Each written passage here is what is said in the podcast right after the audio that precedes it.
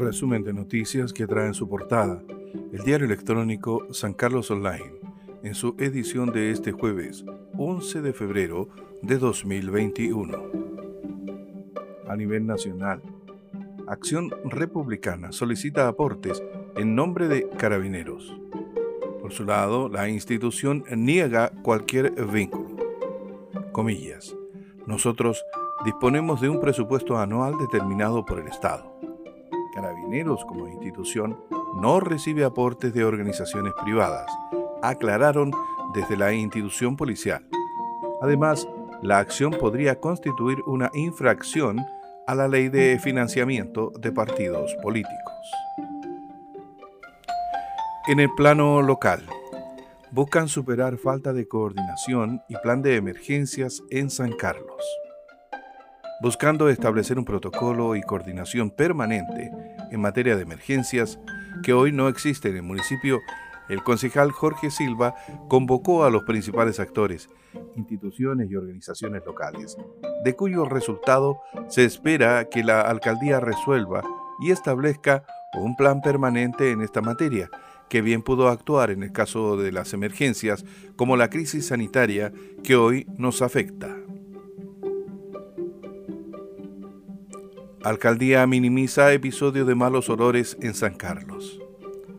Una situación que provocó la molestia de la comunidad al verse inundada la ciudad y alrededores por un molesto olor fue minimizada por la municipalidad, cuyo alcalde se adelantó a señalar que, comillas, el hedor no presenta ningún tipo de amenaza para la salud, cierre de comillas, y aseguró que se disiparía en la jornada de hoy o mañana. Medio ambiente municipal se refiere a episodios de malos olores. En el plano local, la unidad de medio ambiente del municipio local envió este miércoles una nota aclaratoria sobre su rol en el episodio de malos olores que sufrió gran parte de la población y que tuvo su origen en guano de aves y cerdos que fueron trasladados y depositados en predios particulares sin las medidas que requiere el traslado, depósito y manejo de este tipo de materia. En la región, 12 empresas infraccionadas en Ñuble por no cumplir protocolos laborales en pandemia.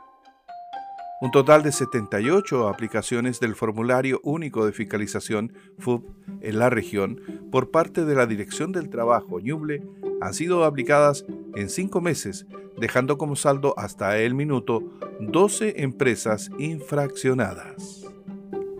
Siempre en el plano regional. Más de 42.000 personas han sido vacunadas contra el COVID-19 en Ñuble. Con éxito se desarrolla la campaña de vacunación contra el COVID-19 en esta región.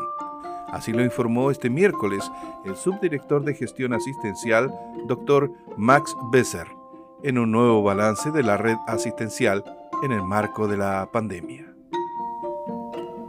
Finaliza el resumen de noticias del diario electrónico San Carlos Online en su edición de este jueves 11 de febrero de 2021.